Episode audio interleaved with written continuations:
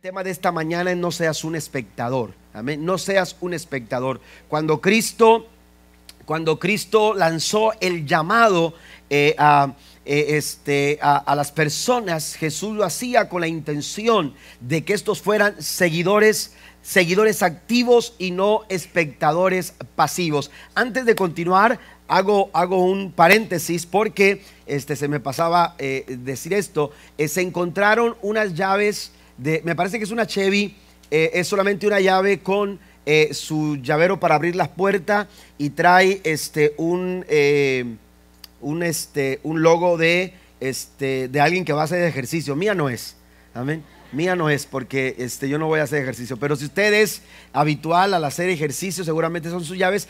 Ahí la, en la mesa de Ujieres, ahí está, van a estar las llaves este, para aquellos que este, hayan extraviado su llave. Amén. Es solamente la llave con el aparatito para abrir las puertas y ese logotipo de, de- un gimnasio este, de aquí de la ciudad que queda cerquitas. Amén. Ok, no voy a decir porque pues no van a pagar después este, el comercial. Pero bueno, vamos a lo que es el tema entonces que tenemos para esta mañana y mencionaba que la intención de Jesús es que seamos seguidores activos y no que seamos espectadores pasivos. Hoy en día, gracias a las redes sociales, se ha eh, de alguna manera eh, eh, se ha envuelto a las personas este, a precisamente estar conectados continuamente y ser espectadores de lo que se transmite, los youtubers, las redes sociales. Es muy fácil darnos cuenta tan rápidamente lo que está ocurriendo en el otro lado del mundo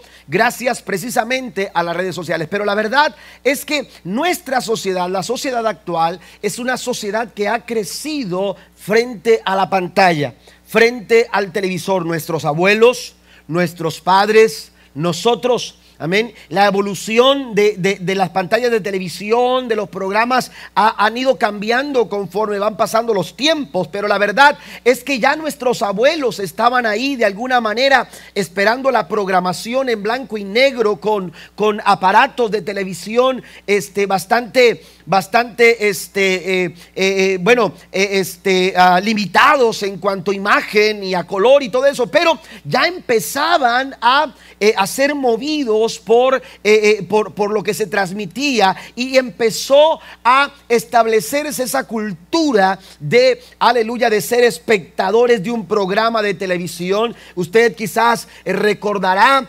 cómo había programas que reunían a toda la familia y no se perdían un lunes por la tarde el programa del Chavo del Ocho, porque había que ver la vecindad del Chavo. Amén. Y, y entonces se fueron haciendo habituales en el día a día de las personas. Cuando la gente empezaba a comprar sus televisores, este, hasta se compartía en la pantalla. Yo recuerdo eh, eh, crecer en un vecindario donde cuando había algún evento especial, eh, este, se sacaba la televisión y, y- y nos reuníamos con los vecinos y mirábamos ese programa o ese evento que era transmitido. Amén. El hombre presenció la llegada, eh, o, el, el mundo presenció la llegada del hombre a la luna, gracias precisamente a una pantalla de televisión. Pero nos hemos vuelto espectadores. Amén. Nos hemos vuelto una sociedad que está solamente contemplando a través de una imagen lo que está pasando. Ahora, eso no quiere decir que está mal, pero puede llegar a ser perjudicial y peligroso.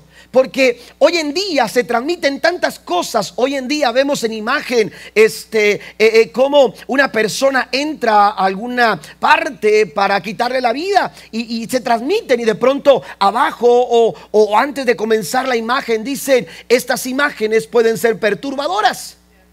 Amén. Y entonces dicen, pueden afectar las emociones de la gente. ¿Por qué? Porque son imágenes que impresionan, que impactan. Y, pero ahí estamos conectados. Estamos conectados. ¿Por qué? Porque alimentan el morbo también. Porque satisfacen nuestra vista. El problema es, hermanos, que se nos puede hacer tan normal lo que vemos gracias a la rutina que podemos llegar a, ser personas insensibles. Podemos llegar a, caer en esa, en esa situación y en ese peligro de volvernos insensibles, estar solamente como espectadores. Dios no quiere que tú seas espectador de lo que está pasando. Eh, eh, Dios no quiere que solamente estés contemplando. Y quiero utilizar un pasaje bíblico en Hechos capítulo 1, versículo 9 al 11. Después de que Cristo resucitó, después de que Él estuvo un tiempo con sus discípulos, llegó el momento en que Él tenía que partir. Y Él tenía que ascender al cielo. Y la Biblia dice en Hechos 1, versículo 9 al 11, después de decir esto, Jesús fue levantado en una nube mientras ellos observaban, note eso, observaban hasta que ya no pudieron verlo. Mientras se esforzaban por verlo ascender al cielo, dos hombres vestidos con túnicas blancas de repente se pusieron en medio de ellos verso 11, hombres de Galilea les dijeron, ¿por qué están aquí parados mirando al cielo? Es una pregunta. Amén. ¿Por qué están aquí? ¿Por qué están aquí parados sin hacer nada? Observando, esforzándose por alcanzar a ver algo, distinguir algo de su maestro que había sido tomado, que había sido ascendido eh, eh, eh, en el cielo. Dice, ¿por qué están aquí parado, dice la nueva traducción viviente, mirando al cielo. Jesús fue tomado de entre ustedes y llevado al cielo, pero un día volverá del cielo de la misma manera en que lo vieron irse. Amén. La pregunta es interesante. La pregunta sucede en un momento en el que los discípulos mantenían su mirada puesta en el cielo. Cabe señalar que la palabra cielo eh, a la que se refiere, hermano, no se refiere al lugar eterno donde nosotros habremos de estar con Cristo por toda la eternidad. Se está refiriendo al espacio. Se está refiriendo a, las nubes, lo que usted ve cuando, al infinito, cuando usted levanta su mirada y usted dice, wow, hay muchas nubes o no hay nubes. Cuando usted se está eh, a, ese, a ese tipo de cielo se está refiriendo, no a la morada eterna. Amén. Que Dios nos fue a preparar en los cielos. Lo cierto es que eh, cuando, cuando se lanza esta pregunta, los discípulos solamente observaban. Se habían convertido en espectadores. Estaban en un momento, aleluya, simplemente observando lo que ya no se, se miraba, porque la Biblia dice que ya no veían que ya no estaba Jesús ahí. Ellos observaban hasta que ya no pudieron verlo y mientras se esforzaban, porque llegaba un momento en que no alcanzaban ya a contemplar la imagen, nada que les señalara que Jesús estaba ahí, pero ellos seguían observando, seguían contemplando, seguían siendo espectadores. Dios no quiere que tú seas un espectador más. Es lamentable, pero a veces vemos que eh, eh, personas ven la problemática en sus vidas, eh, ven la problemática en sus matrimonios, ven la problemática en su familia, ven lo que está pasando alrededor de ellos, pero siempre solamente se conforman con ser espectadores. Solamente están ahí como un espectador más, observando cómo los problemas poco a poco van minando, aleluya, su, su situación, su, su, familia, su casa, se viene, se viene despedazando, pero, eh, pero esa persona sigue siendo un simple espectador. Dios quiere que seamos seguidores activos. La Biblia dice en Mateo capítulo 16, versículo 24, entonces Jesús dijo a sus discípulos, si, dice, si alguno quiere venir en pos de mí, niéguese a sí mismo y tome su cruz y sígame. Esta es la intención de Jesús cuando nos llama. Cuando llama a sus discípulos, los llama no para que sean espectadores, no para que observen. Jesús está diciendo, tienen que ser seguidores activos. Hay que ser seguidores activos. Mire, es muy fácil eh, de pronto juzgar lo que vemos. Es más fácil juzgar la vida de otros que juzgar nuestra propia vida. Por eso el, ser espectador es mucho mejor. O, nos hace sentir mejor. No es que sea mejor. Nos hace sentir mejor. Es mucho más fácil volvernos, eh, eh, sentarnos en, en, el sofá de nuestra casa, agarrar el control y ver cómo dos personas en un ring se están dando golpes. Amén. O ver cómo, cómo, cómo 22 eh, personas están jugando en un campo de fútbol tras una pelota. Y es mucho más fácil gritar y, y, decir y alardear que todos sabemos lo que tienen que hacer que meterse al campo de juego. Es interesante porque la posición de espectador eh, nos fascina más. ¿Mm? Eh, nos fascina más. No nos involucra tanto.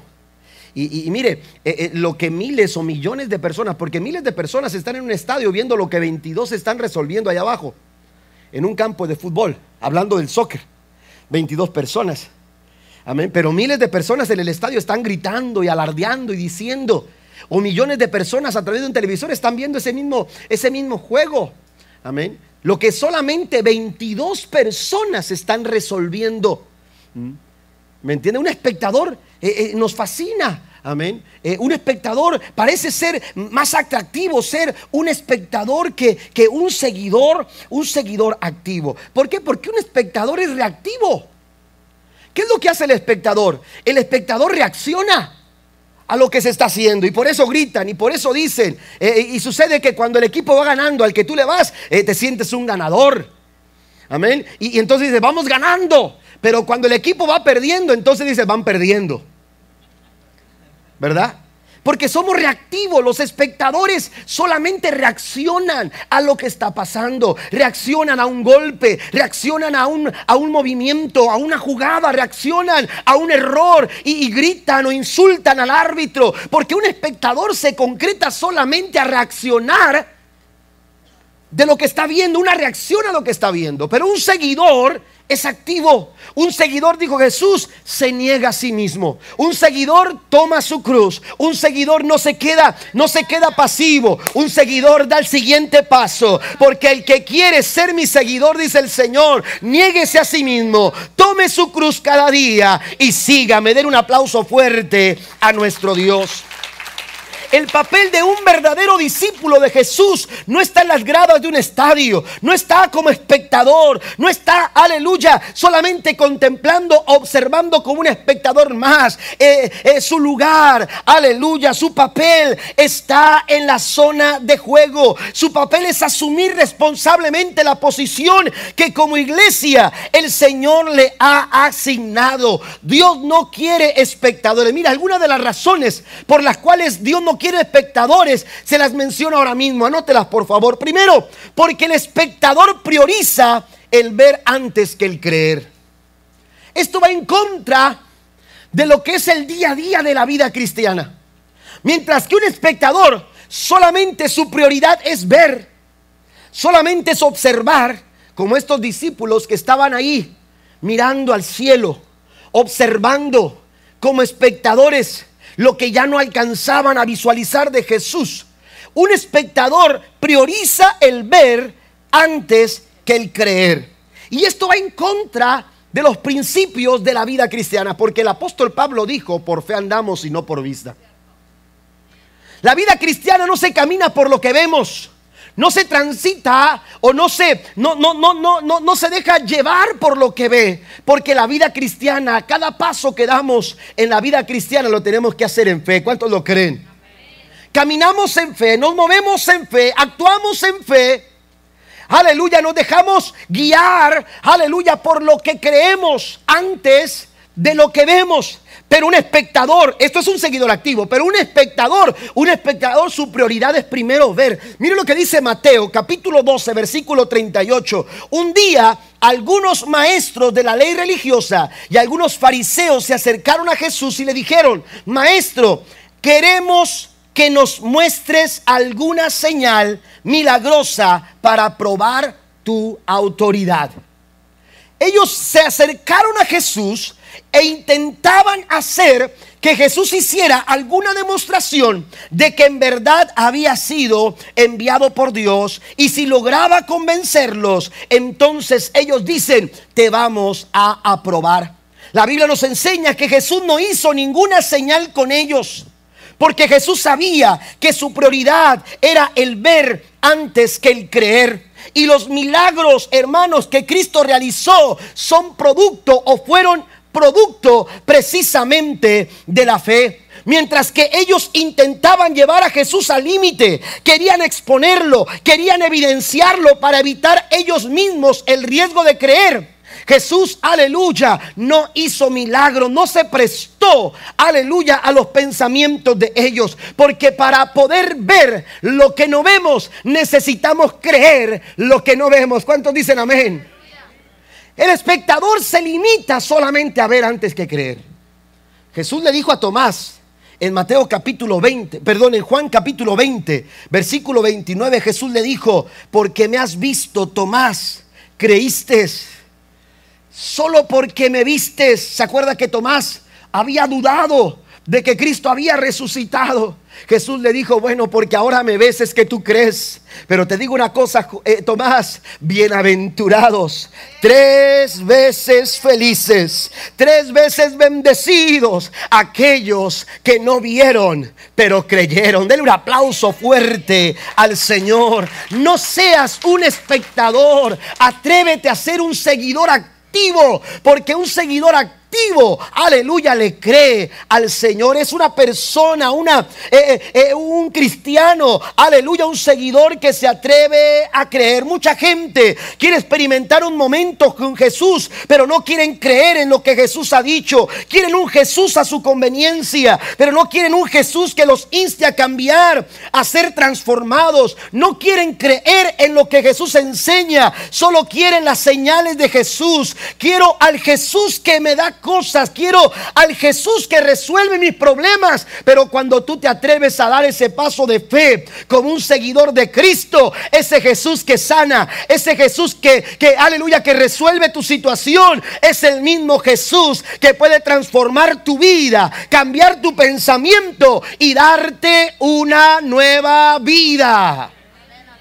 No sea un espectador más, sea un seguidor activo. San Agustín, uno de los padres de la iglesia, dijo estas palabras, la fe cree lo que ha, dice la fe cree lo que no ha visto y como recompensa termina viendo lo que ha creído. La fe, la fe cree lo que no ha visto y como recompensa, como resultado, termina viendo lo que ha creído. Número eh, siguiente, el espectador el espectador ve la necesidad, pero no se involucra en la solución. Por eso no podemos ser espectadores.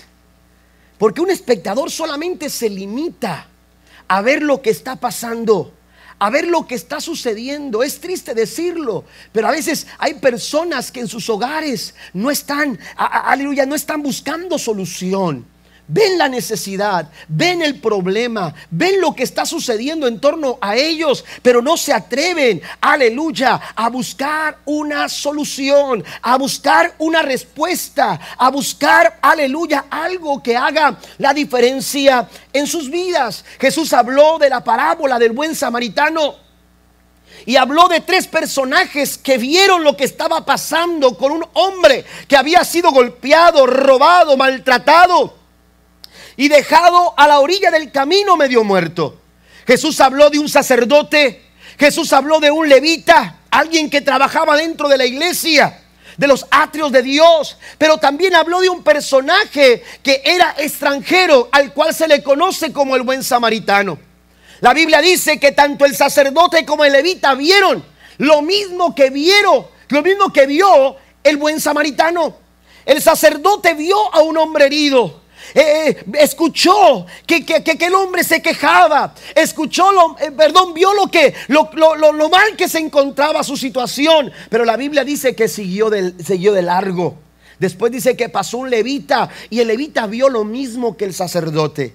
Pero la Biblia dice, aunque parece que levita se acomodó un poco más para poder un poco más, para satisfacer un poco más el morbo de lo que estaba viendo, para empezar a juzgar un poco más, eh, porque a veces es lo que hacemos y juzgamos lo que no sabemos. Y a lo mejor ese hombre se atrevió a decir, está así porque, porque, porque andaba mal, seguramente ya le tocaba. Y entonces eh, eh, empezamos a, generar pensamientos equivocados. Y, y, el levita vio lo mismo que el sacerdote, pero al igual que el sacerdote siguió, siguió su camino. Pero de pronto llegó un hombre que no era judío un hombre que no estaba relacionado con, con, las costumbres judías, pero cuando vio aquello que vio el sacerdote y vio el levita, la Biblia dice que hubo una diferencia.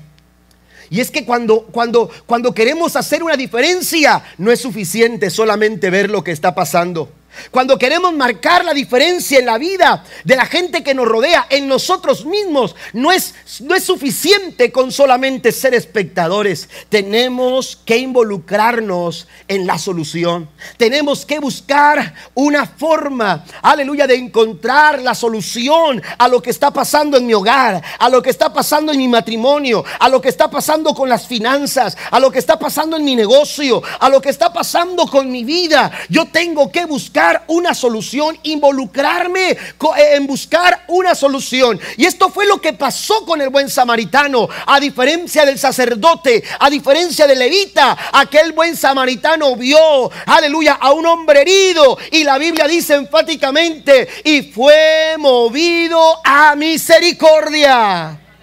La diferencia entre un espectador pasivo con un seguidor activo es que mientras que el espectador se conforma con ver lo que está pasando, amén, el seguidor activo es movido a buscar una solución.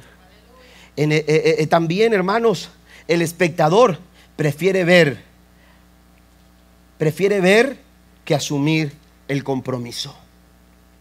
El espectador se, se concreta solamente a ver, prefiere ver antes que asumir el compromiso. Unas palabras de Martín Lutero mientras predicaba en cierta ocasión, Martin Luther King, perdón, Martin Luther King, eh, mientras predicaba eh, eh, sobre, sobre esta parábola del buen samaritano en una ocasión, las palabras de Martin Luther King fueron las siguientes, las quiero mencionar textualmente. Dice, lo que ocurre es que cuando los religiosos vieron, refiriéndose al sacerdote y al levita, lo que ocurre es que cuando los religiosos vieron la escena, se preguntaron, ¿qué me puede pasar a mí si hago algo? El sacerdote y el levita, cuando vieron lo que estaba pasando, dice Martin Luther King, su comentario es que estos pensaron, ¿qué puede pasar conmigo si hago algo por esta situación? A diferencia de ellos, el buen samaritano cuando vio lo mismo que el sacerdote y el levita, se preguntó, ¿qué le puede pasar al prójimo si no hago algo? Esa es la diferencia entre un espectador pasivo y un seguidor activo. La pregunta es, ¿qué estamos haciendo nosotros? ¿En qué lugar eh, estamos nosotros? ¿Estamos eh, eh, como espectadores o queremos ser seguidores activos. No se conforme, no sea un espectador más. Y ahora quiero mencionarle razones por las cuales usted no puede ser un espectador, un espectador más. Voy a tratar de, de avanzar lo más rápido posible. Primero, no podemos perder el tiempo. La primera razón por la cual no podemos seguir siendo espectadores es que hasta este momento hemos sido espectadores. Eh, la primera razón es que no podemos perder el tiempo. No hay tiempo que perder. No hay tiempo que perder eh, eh, en simplemente estar observando. Dice la Biblia que estos dos varones de vestiduras blancas, cuando aparecieron repentinamente, le preguntaron a los discípulos, le preguntaron, ¿por qué están mirando el cielo? Amén. ¿Por qué están mirando al cielo? La nueva traducción viviente eh, señala o dice, ¿por qué están parados mirando al cielo? Lo que, esta pregunta sugiere, amados hermanos, es que eh, los discípulos estaban ahí observando eh, algo que ya no alcanzaban a visualizar con sus ojos y lo único que estaba pasando es que estaban perdiendo el tiempo cuando ya ellos no deberían estar ahí. ¿Por qué? Porque Jesús, si usted lee las últimas palabras de Cristo con sus discípulos fueron estas, vayan a Jerusalén y quédense en Jerusalén porque van a ser embestidos del poder del Espíritu Santo. Es decir, eh, eh, ese tiempo, aleluya, que estaban tomando ahí era un tiempo que no estaban aprovechando porque ellos estaban en el monte de los olivos, estaban afuera de la ciudad y había un camino que andar hacia la ciudad de Jerusalén. En otras palabras, ¿qué están haciendo aquí cuando deberían estar allá? Amén. A menudo, amados hermanos, aleluya, eh, eh, hay situaciones que, podemos llegar nosotros, nos pueden llevar, tomar más tiempo del que, del, que, del que deberían. ¿Por qué? Porque no estamos, aleluya, aprovechando el tiempo. No estamos tomando ventaja de la oportunidad del tiempo que Dios nos está dando. El tiempo transcurre y no se detiene mientras, mientras solamente observamos. Usted puede recuperar muchas cosas en la vida, pero hay algo que usted nunca va a recuperar, un segundo de su vida. El tiempo no se recupera. Un segundo, eh, eh, aleluya, perdido, amado hermano, es, es, es, un, es un segundo, un tiempo que usted no va a recuperar jamás. El tiempo perdido es un tiempo mal administrado, según lo que dice la Biblia. ¿Mm? Dios nos llama a ser buenos administradores. Dice la Biblia que el administrador tiene, que ser encontrado fiel. Y, cuando, Dios nos habla de ser buenos administradores, no se está solamente eh, eh, eh, concentrando en, en administrar bien nuestras finanzas. Hay personas que administran bien sus finanzas, pero no administran bien su tiempo. ¿Mm? Administran bien su negocio, pero no administran bien su tiempo. Entonces, la Biblia nos enseña que en cada área de nuestra vida nosotros tenemos que saber administrar nuestro tiempo. De hecho, si usted va a la Biblia, eh, eh, eh, la Biblia dice que Dios, aleluya, le dio a, David, después de que David fue, fue llevado a, ser rey, Dios le concedió un ejército. Y el ejército de Israel, hermanos, fue tan, tan poderoso y un ejército tan fuerte y también adiestrado que dice la Biblia que había en ese ejército, con el pasar del tiempo, había personas que eran expertos en la lanza se hicieron expertos en la lanza. Y luego había otros que eran expertos con sus escudos, con sus espadas. Otros eran expertos en otra área, en la estrategia. Pero de pronto usted se encuentra un grupo de personas que dice la Biblia que eran expertos en el conocimiento de los tiempos. Y eran parte del ejército de Israel. Gente que sabía entender los tiempos, gente que sabía movilizarse de acuerdo al tiempo oportuno. ¿Por qué? Porque Dios busca que nosotros seamos buenos administradores. Y un seguidor de Cristo, un seguidor activo de Jesús, es una persona que sabe administrar su tiempo. En ocasiones no estamos administrando bien nuestro tiempo y todo lo que nos queda es dar excusas. Y entonces nos excusamos y entonces tratamos de, arreglar una situación con una, excusa y, estamos haciendo las cosas como... Porque eso no habla bien de un seguidor de Jesús. Por eso dice el tema, no seas un espectador, porque mientras que un espectador deja que el tiempo pase y pase, ¿cuánto tiempo se nos va? Usted dice, voy a checar mi muro de Facebook y cuando menos te das cuenta ya pasaron 30 minutos. ¿Mm?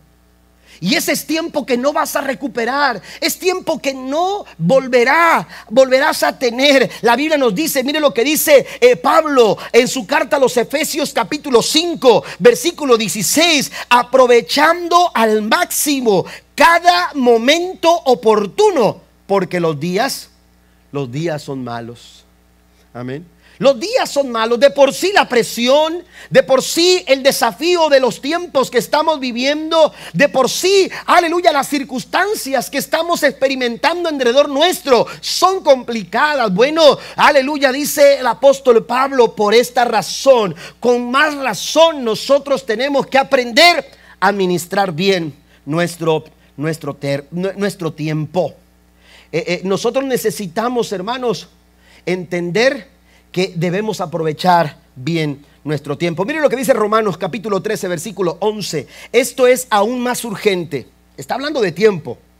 Está hablando de urgencia, es un llamado de urgencia, porque ustedes saben que es muy tarde, el tiempo se acaba, despierten, porque nuestra salvación ahora está más cerca que cuando recién creímos. Tenemos que despertar. Es un llamado a activarnos. Es un llamado a dejar de ser espectadores de lo que está pasando, dejar de observar. Aleluya. Aquellos hombres se acercaron con los discípulos para decirles, hey, ¿qué están ahí mirando al cielo? Aleluya. ¿Por qué están aquí? Debieran estar en otra parte. Debieran estar en Jerusalén. Porque hay una promesa que no se va a cumplir aquí. Hay una promesa que está por cumplirse pero para ello tienen que estar en Jerusalén. ¿Estamos aprovechando el tiempo? ¿Qué, qué, curso le estamos dando nosotros a nuestro tiempo?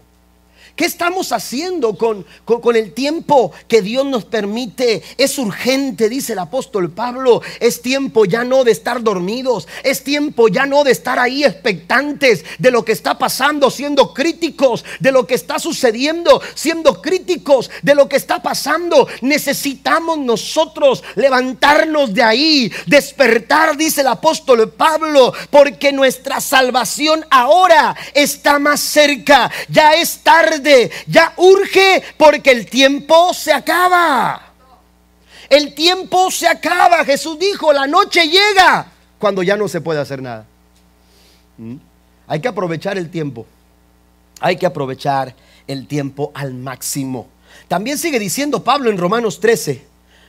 La nueva versión internacional, verso 12 al 14, dice, la noche está muy avanzada y ya se acerca el día. Por eso dejemos a un lado las obras de la oscuridad y pongamos la, pongámonos la armadura de la luz. Vivamos decentemente como a la luz del día, no en orgías o borracheras, ni en inmoralidad sexual, ni libertinaje, ni en disensiones, ni en envidias. Más bien, revístanse ustedes del Señor Jesucristo y no se preocupen por satisfacer los deseos de la naturaleza pecaminosa. El tiempo es, el tiempo es aleluya, de hacer cambios en nuestra vida, de hacer cambios. Mira, hay personas que están ahí todavía intentando lo mismo que no les ha resultado, aleluya, que no les ha dado buen resultado, que lo que hace, los, lo, lo, que lo único que está haciendo es ahí frustrándolos, eh, eh, eh, haciéndolos sentir, aleluya, que no pueden avanzar. Es tiempo de hacer cambios, es tiempo de tomar decisiones, es tiempo de ser guiados por el Señor. Dice el apóstol Pablo, dejen lo que es de la oscuridad, Dejen todo aquello que no agrada al Señor y empiecen a vestirse de Cristo. Empiecen a vestirse, aleluya, de las cosas que vienen de Dios. Porque esto es lo que realmente hará la diferencia en tu vida. No pierdas más el tiempo.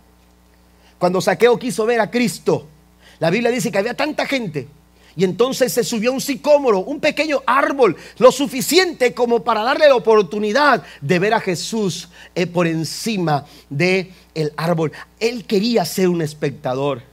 Pero Jesús no está llamando a espectadores pasivos. Jesús está llamando a seguidores activos. Y como Cristo quería que Saqueo fuera un seguidor activo, si usted va a Lucas capítulo 9, versículo número, número 5, la Biblia dice, cuando Jesús llegó a aquel lugar, mirando hacia arriba, le vio, está hablando a Saqueo, dice, le vio y le dijo, Saqueo, date prisa desciende porque hoy es necesario que pose yo en tu casa. Date prisa, es urgente, le dijo Dios a Saqueo. Jesús le dijo a Saqueo, date prisa porque no podemos seguir perdiendo el tiempo.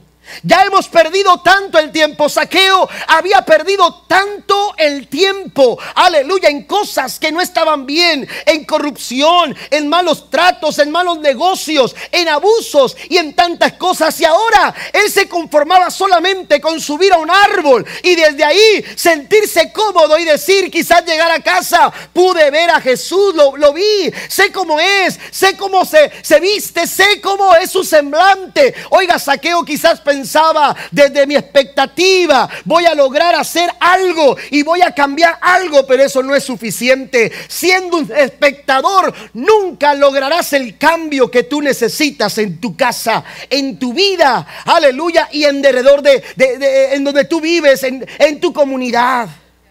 Necesitamos escuchar la voz del maestro y la voz del maestro es de urgencia. El llamado de Jesús es de urgencia. Lo que se necesita solucionar en tu casa, en las gradas, no lo vas a alcanzar. Eh, eh, en un sofá no lo vas a alcanzar. Necesitas aprovechar el tiempo ahora. Desciende porque, aleluya, es necesario.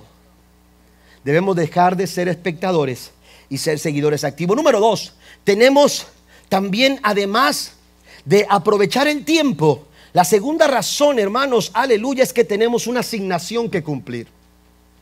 Una asignación que cumplir. Le dijeron, ¿qué hacen aquí mirando al cielo? Amén. ¿Qué hacen aquí?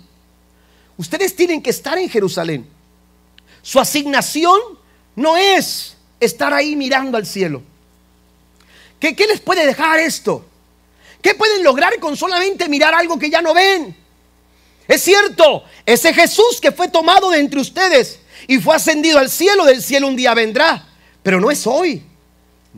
No es ahorita, no será inmediatamente, eso será en el tiempo del cumplimiento, cuando Él, cuando él eh, eh, decida regresar por su iglesia. Pero el tiempo ahora, su asignación, en tanto que Él viene, su asignación es ir a Jerusalén es estar en Jerusalén. Su asignación era, amados hermanos, estar en Jerusalén. La Biblia nos dice que eh, Jesús les dijo una vez más mientras comían eh, con ellos en el versículo 4 de Hechos 1, Jesús les ordenó, note esa expresión, les ordenó, no se vayan de Jerusalén hasta que el Padre les envíe el regalo que les prometió, tal como les dije antes.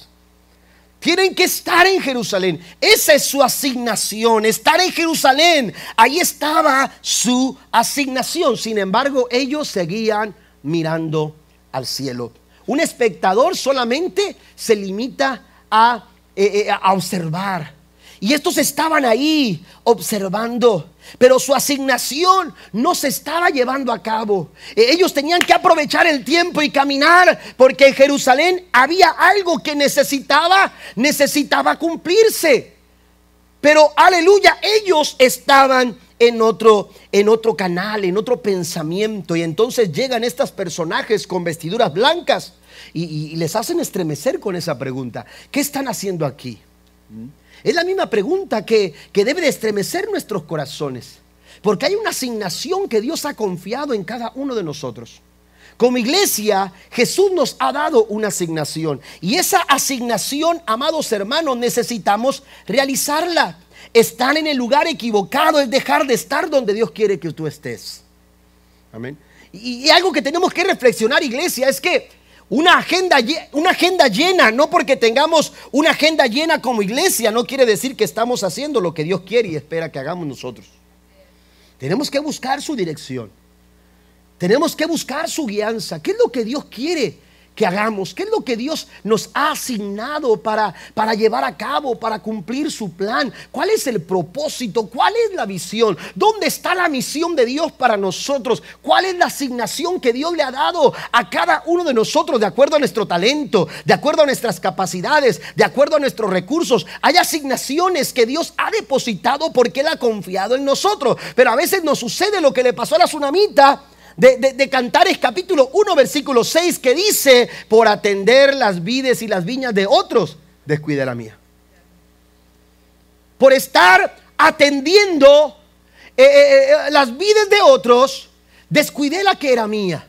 Dios nos va a pedir responsabilidad, nos va a pedir cuentas de aquello que nos asignó a cada uno de nosotros. Usted no puede esperar que alguien más venga y haga lo que usted necesita hacer. Hay decisiones que usted necesita tomar que yo no puedo tomar por usted. Hay pasos que usted necesita dar, yo no los puedo dar por usted. Si usted quiere cambios en su vida, si usted quiere eh, transformar su entorno, si usted quiere ver cosas eh, mejores en su familia, si usted quiere mejorar y crecer en su vida matrimonial, si usted quiere desarrollar su talento espiritual, si usted quiere desarrollar su liderazgo y ministerio de una mejor forma, usted necesita responsabilizarse de esa asignación que Dios le ha dado necesita responder responsablemente, asumir su responsabilidad en aquello que Dios ha depositado en sus manos, porque Dios le ha confiado. Dios lo ha confiado eh, en usted. Yo no puedo tomar esas decisiones por usted. Usted no puede dar el, eh, yo no puedo dar el paso por usted. Usted necesita dar ese paso. Pero a veces, hermanos, queremos que las cosas cambien y a veces nuestras oraciones se enfocan más, aleluya, eh, hacia afuera que hacia adentro. Y entonces queremos que Dios haga cambios en nuestro matrimonio y le decimos, Señor, transforma a mi mujer. Cámbiala. Amén. O la esposa está diciendo, Señor, cambia el pensamiento de mi esposo. Y, dice, yo, bueno, yo lo cambio, pero, pero los cambios contigo, ¿cuándo los hacemos? ¿Y cuándo comenzamos contigo? ¿Qué estás haciendo aquí? Le dijeron a, a los discípulos. ¿Qué es lo que estás haciendo aquí? Cuando hay una asignación y esa asignación tenemos que eh, hacernos responsables de, esa asignación. Mateo capítulo 25, Jesús habló de una parábola de, diez vírgenes, diez jóvenes, doncellas que eran castas, que eran puras y esperaban el momento en que, en que el novio o el esposo llegara para celebrar con, con ellas la boda. La Biblia dice que estaban ahí eh, las diez mujeres, las diez doncellas. Cinco de ellas, dice la Biblia, que eran mujeres sensatas, sabias, prudentes. Pero cinco de ellas eran insensatas, eran necias, eran imprudentes. La Biblia dice que, que entonces, aleluya, eh, eh, transcurría el tiempo y el esposo no llegaba y entonces se quedaron dormidas. Se quedaron dormidas. Pero eh, es, claro que la Biblia nos enseña que que aleluya, hablando Jesús esta parábola, dice la escritura que cuando que cuando de pronto se escuchó alguien gritó, "Ya viene el esposo", las diez se levantaron, pero para sorpresa de las mujeres insensatas, de aquellas imprudentes, cuando se despertaron vieron que su lámpara estaba por ahí queriéndose apagar porque su aceite era muy poco. Y entonces rápidamente buscaron que las mujeres sabias que habían preparado el suficiente aceite para poder esperar al novio, amén, este, eh, eh, se acercaron a ella para decirles, hey, denos un poco de aceite porque nuestro aceite se acaba. Las mujeres sabias dijeron, mira, si, si les damos de nuestro aceite, no solamente les va a faltar a ustedes, sino que nos va a faltar a nosotros. Mejor corran, vayan a quien vende aceite para que les provea el aceite que necesitan para sus lámparas. Pero mire, yo pienso, yo me imagino que, esa lámpara, con esa, con esa, con, eh, esa lámpara que alumbraba aquella, a cada una de ellas, hermanos, eh, ellas pudieron estar viendo cómo, cómo, cómo ese aceite se iba acabando, se iba acabando, se iba acabando. Pero cuando no somos conscientes, cuando no somos responsables, de nuestra asignación, hermanos, somos descuidados. Amén. No somos diligentes, sino negligentes. Y la negligencia nunca será un buen consejero. Ser negligentes en nuestra manera de hacer las cosas, como padres, como hijos, como esposos, en nuestro trabajo, cuando nuestro trabajo se realiza, hermanos, de una manera negligente, cuando no somos diligentes, cuidadosos en lo que hacemos, eh, cuando no hacemos lo mejor, cuando no damos lo mejor de nosotros en cada área de nuestra vida, hermanos, estamos siendo negligentes. Estamos, estamos por debajo de lo que se espera de nosotros. ¿Está, está conmigo? Amén. Cualquier cosa que usted haga, y no me estoy refiriendo solamente a las cosas espirituales dentro de la iglesia, amén, que, que también requieren de diligencia, sino su trabajo, en su trabajo material, en su casa, cuando usted está por debajo de lo que se espera, usted está haciendo lo que estas mujeres estaban haciendo, dejando que ese aceite se fuera consumiendo. Y llega el momento en que ya no hay suficiente como para mantener la lámpara encendida. Y cuando la lámpara se apaga, Aleluya. Cuando la lámpara se apaga, hermano, no estamos cumpliendo con nuestra asignación. Si tú quieres cumplir con la asignación que Dios te ha confiado, tú necesitas proveer aceite. Tú necesitas cuidar que esa lámpara no le falte aceite. Ese aceite se requiere. Ese aceite habla de tu diligencia. Ese aceite habla de tu responsabilidad. Ese aceite habla de la sabiduría con la que conduces tu vida. Ese aceite habla, aleluya, de tu relación con Dios De tu relación con el Espíritu Santo, de la forma en que tú, aleluya, eh, convives y, y te comunicas con Dios diariamente. Ese aceite es necesario para poder esperar la llegada del esposo de la iglesia, que es Cristo Jesús, nuestro Señor y Salvador. Den un aplauso a nuestro Rey. Ese aceite es necesario y habla de la forma responsable en la que tú vives. Pero ellas fueron descuidadas. La Biblia dice que salieron. Y cuando, cuando ellas regresaron, la puerta estaba cerrada. Y usted puede leerlo en Mateo 25, versículos 11 y 12, que la puerta ya no se pudo abrir. Y aunque ellas dijeron, ábranos, queremos entrar. Y aunque ya traían aceite suficiente, el esposo ya no abrió la puerta. Necesitamos nosotros, hermanos, hacernos responsables de nuestra asignación. ¿Qué estás haciendo ahí cuando deberías estar cumpliendo la asignación que Dios espera para tu vida? ¿Sabe que hay promesas que Dios nos ha dado en su palabra? Hay promesas y, hay una tierra que Dios ha determinado que nosotros conquistemos. Pero a veces nos pasa lo que al pueblo de Israel. La tierra está delante.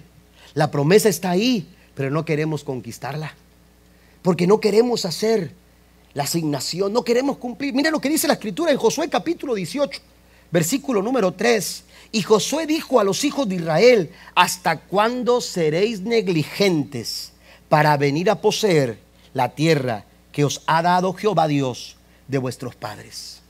Jehová el Dios, ¿hasta cuándo? Hay una promesa que está esperando. Hay un, hay un cumplimiento de parte del Señor. Dios les había dicho, Jesús les había dicho a ellos, vayan a Jerusalén porque cuando estén en Jerusalén el Padre va a cumplir la promesa de enviar a su Espíritu Santo sobre sus vidas. Pero ellos estaban como espectadores viendo hacia el cielo. Le doy dos pasajes más rápidamente. Levántate, dice Esdras capítulo 10, verso 4, levántate, pues esta es tu responsabilidad. Nosotros te apoyamos. Cobra ánimo y pon manos a la obra. Y en, y en, en 1 Corintios capítulo 3, verso 9, el apóstol Pablo escribe, en efecto, nosotros somos colaboradores al servicio de Dios y ustedes son el campo del cultivo, son el edificio de Dios. ¿Cómo estamos respondiendo a nuestra asignación? ¿Estamos apoyando? ¿Estamos sumándonos al esfuerzo? ¿Estamos siendo parte de la solución? ¿Estamos desarrollando compromiso? ¿Somos colaboradores de lo que Dios quiere que hagamos? Tenemos que responder a esas preguntas. Y número tres, pásenos músicos, por favor. El punto número tres, otra razón por la cual no podemos ser espectadores, es que tenemos un mensaje que debe ser compartido. Tenemos un mensaje. Este mensaje no es exclusivo, no tiene etiqueta de exclusividad. Ese mensaje que transformó tu vida, que cambió tu hogar, que le dio un cambio radical a tu vida, ese mensaje necesita ser compartido a otras personas. La Biblia dice, hablando Jesús, dice Mateo 10, versículo 8, da de gracia lo que de gracia hemos recibido. Amén. Tenemos que quitarnos ese pensamiento, aleluya, eh, eh, que tiene que ver con, una idea que Jonás mismo en la Biblia eh, expresó. Cuando Dios le dice a Jonás, ve a Nínive y predícales sobre el arrepentimiento, que les doy la oportunidad de que ellos puedan cambiar su vida. Cuando Jonás escuchó esto, dijo, Señor, esto es imposible.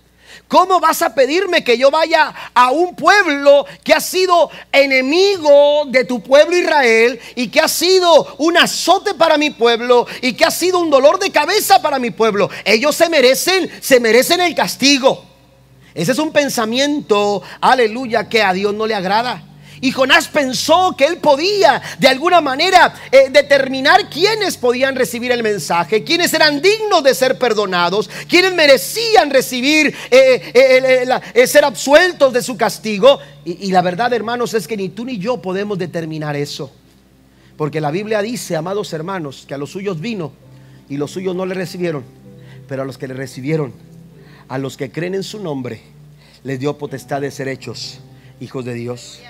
Y los que le recibieron no están, hermanos, eh, no están alineados a un color, no están alineados a una lengua, no están alineados a un idioma, no están eh, alineados a un perfil, no están alineados, hermanos, a, ningún tipo de eso todos aquellos que, abren su corazón para recibir el mensaje de Cristo pueden ser transformados, pueden ser liberados. El hombre más perverso, el hombre más malvado, el hombre quizás, aleluya, que, que más culpa carga sobre sus hombros, también puede ser perdonado porque la sangre de Jesucristo, su Hijo, dice su palabra, nos limpia de todo pecado no es exclusivo. Quítele cualquier etiqueta de exclusividad al mensaje que usted comparte. Si eso ha sido una limitación para no hablar con las personas eh, alrededor tuyo, quítale esa etiqueta, porque este mensaje no tiene etiqueta de exclusividad. De hecho, aleluya, aquellos hombres le dijeron, ¿qué están haciendo aquí? Ustedes tienen que ir a Jerusalén porque allá se va a derramar el Espíritu Santo de Dios. ¿Y qué pasa cuando el Espíritu Santo de Dios se derrama sobre sus vidas? Hechos capítulo 1, versículo 8 dice, recibiréis poder cuando haya venido sobre vosotros el Espíritu Santo. Aleluya. Y entonces dice, me seréis testigos ese es el propósito, ese es el plan de levantarnos, de ser espectadores para ser seguidores activos, que podamos ser testigos al ser llenos del poder maravilloso del Espíritu Santo de Dios. Me seréis testigos en toda Jerusalén, en toda Samaria, en toda Judea y hasta lo último de la tierra. Porque este mensaje, este mensaje no se puede quedar callado. Este mensaje se tiene que compartir de todas las formas, de todas las maneras y a todas las personas. Este mensaje necesita ser predicado. Este mensaje necesita ser escuchado. Cada vez que venimos a la casa de Dios, debiéramos escuchar el llamado de Jesús a los discípulos de Cristo que, que nos comisiona también a nosotros. Aleluya, ¿qué están haciendo aquí? Cuando ustedes salgan de aquí, cuando nuestro aquí, aleluya, termina, tenemos que salir, aleluya, para ser testigos. Y por todo el mundo y predicar el Evangelio a toda criatura. La nueva traducción dice, vayan y hagan discípulos a todas las naciones, bautizándoles en el nombre del Padre, del Hijo y del Espíritu Santo, enseñándoles a los nuevos discípulos a obedecer todos los mandatos que les he dado. Y tengan por seguro que yo estaré con ustedes. ¿Qué pasaría si usted tuviera la cura para el Alzheimer? Si usted la supiera y no la dice, usted sería un criminal usted sería un criminal. Si usted sabe cuál es la solución para este mal y usted no la dice, usted sería eh, visto de una mal manera, usted sería una mala persona. Tanta gente necesitando una cura como esta y de algunos otros males. Usted y yo tenemos una cura mucho mejor.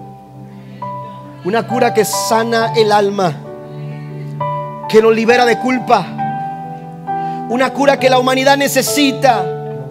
Esa cura, el corazón del hombre, las necesidades profundas de la humanidad. La gente necesita un Salvador. La gente necesita perdón. La gente necesita perdonar su pasado. La gente necesita un propósito para su vida. La gente necesita un lugar en el cielo. La gente necesita reservar su lugar en el cielo. Por eso usted y yo no podemos quedarnos callados, no podemos ser espectadores viendo que la humanidad se pierde. Tenemos que dejar de ser espectadores y empezar a ser seguidores activos. Aleluya, que se niegan a sí mismos, que toman su cruz cada día. Póngase de pie conmigo, por favor, y que siguen al Maestro. La gente necesita saber que Cristo vino a este mundo, como dice Juan capítulo 3, verso 17, no para condenar al mundo, sino para que el mundo sea salvo sea salvo por él. La gente necesita saber que Cristo está insistiendo, tocando la puerta de su corazón. Que el que está tocando la puerta de su corazón es Jesús y que está diciendo, Yo estoy a la puerta y llamo. Si alguien abre la puerta, yo entraré a Él, cenaré con Él y Él conmigo. Hay un mensaje que necesita ser predicado, que necesita ser compartido. Pero mientras seamos espectadores, no estamos haciendo, estamos desaprovechando el tiempo. Mientras seamos espectadores, no estamos cumpliendo responsablemente con nuestra asignación. Mientras seamos espectadores, estamos callando nuestro mensaje. Hay una fotografía, ya con esto voy a terminar. Hay una fotografía que por los años 1993 se publicó y fue acreedora del premio más alto de fotografía, el, premio Pulitzer. Este hombre que captó esa imagen eh, era, se llamaba Kevin Carter, si no equivoco su apellido. Pero él logró captar el momento allá en Sudán. Era un hombre eh, eh, de, de Sudáfrica, ¿verdad? Y este hombre llegó a eh, captar el momento preciso cuando un pequeño niño de Sudán, con su brazalete en su, en su muñeca, esperando el turno para poder alimentarse, recibir su plato del día, moría de hambre. Quizás usted la ha visto esa imagen. El niño estaba encorvado así, tirado en el piso. Ya no soportaba más. Así que estaba encorvado, tirado en el piso.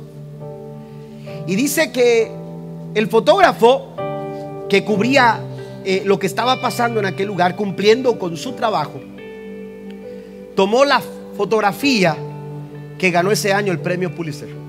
Porque precisamente cuando el niño estaba encorvado, ya muriendo, eh, eh, detrás de él se, se posesionó un buitre, un enorme ave, un buitre, esperando que muriera para poder devorarlo. Dice, se explica que Kevin Carter esperó 20 minutos para esperar que su lente captara el momento preciso, cuando podía captar una imagen impresionante. Usted la puede ver en, en internet. Una imagen impresionante de un enorme buitre detrás amenazando el cuerpo de un niño, muriendo de hambre. Su hermana, después da testimonio de esto, su hermana dice que después de tomar esta fotografía, Kevin no lo soportó. No lo soportó. No soportaba esa imagen. Cuando le dieron su premio fue algo, fue un detonante que lo llevó a la desesperación y a una depresión tan profunda que terminó quitándose la vida. Porque él decía, yo, yo, yo quería cumplir con mi trabajo, pero no, no, no fui capaz de solucionar esta situación. De haber hecho algo para que este niño, otra imagen, yo no sé con qué imagen tú te quedas en la vida. Yo no sé con qué imagen tú has estado viviendo hasta este momento.